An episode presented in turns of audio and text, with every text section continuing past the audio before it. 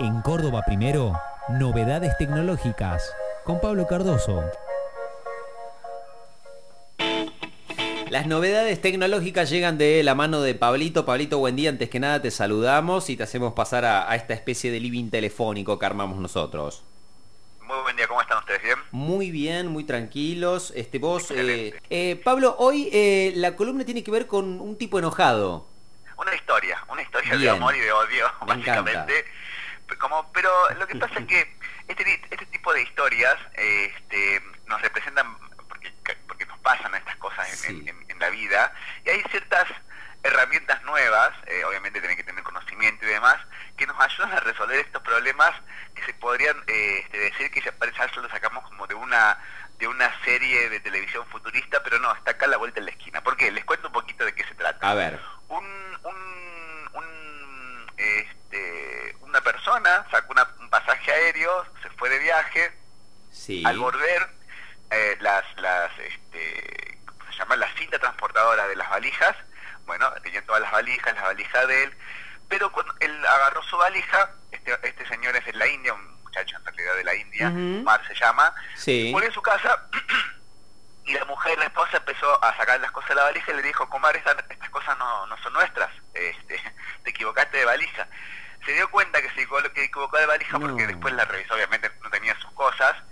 Llama a la empresa, a la aerolínea de, de- de- que, que utilizó para viajar y le dicen que eh, este, no podían hacer mucho, simplemente contacta- intentar contactar a la otra persona que creen que se llevó la valija.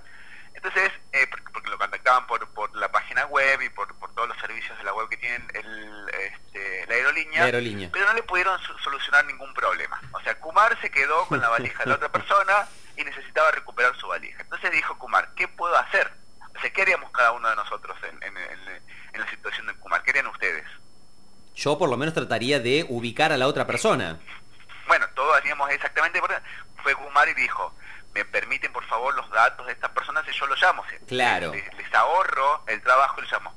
Bueno, en la India, supuesto, y en Argentina también, y en, y Europa también, está la ley de protección de datos personales. Claro. No pueden brindar datos personales porque no sabemos si Kumar es un loco que quiere ir a, a, a, a- a- a moler a Exacto. a esta persona o realmente por eso valija. Entonces Kumar dijo, bueno, está bien, me cansé, vivimos en el siglo XXI, yo soy desarrollador de software, me dijo, "Ve- veamos si podemos hacer algo de la página web de esta aerolínea. No. Lo que hizo fue, con sus conocimientos, se sentó, agarró Sí. se puso bastante relajado, entró a la página y empezó con este, unos modos de desarrolladores que tiene, algunas herramientas que tiene Google Chrome, eh, entró a diferentes datos de la página web y se dio cuenta que todas las comunicaciones que había o el registro de redes que tenía esa página web este, no estaba encriptado. Entonces tenía Ah. datos sensibles de los usuarios que estaban interactuando con esta página web y casualidad estaba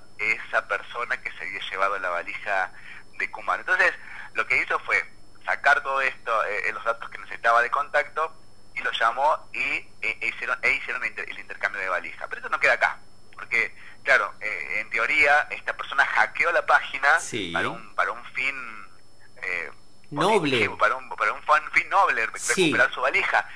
La aerolínea tuvo que salir a desmentir esto, dice no, Kumar no, no entró ninguna en ninguna base de datos, ningún registro de redes, no, no entró nada porque no, no, lo- nosotros lo tenemos todo encriptado. Kumar hágase público todo esto en Twitter, muestra las cosas que eh, se salieron a luz que él pudo sacar y le recomienda a los usuarios, y ahí, ahí viene lo noble de Kumar, eh, le recomienda a los usuarios que eh, protejan sus datos en- cuando hablen con una aerolínea, con una aerolínea de low cost, con una aerolínea de internacional, cuando hablen con las aerolíneas, traten de evitar enviar los- la foto de su pasaje con las fotos de su, de su documento de, de identidad, porque él veía que mucha de la gente hacía eso y esos datos no estaban encriptados, entonces podía eh, generar toda una, una cuestión de eh, robo de identidad, robo incluso de, de dinero a través de los Sí. pasajes, solamente porque se fijó en la página web de esta aerolínea. Entonces, final feliz, Kumar se queda con su valija, la aerolínea capaz que se pone a trabajar un poquito más para que encriptar los datos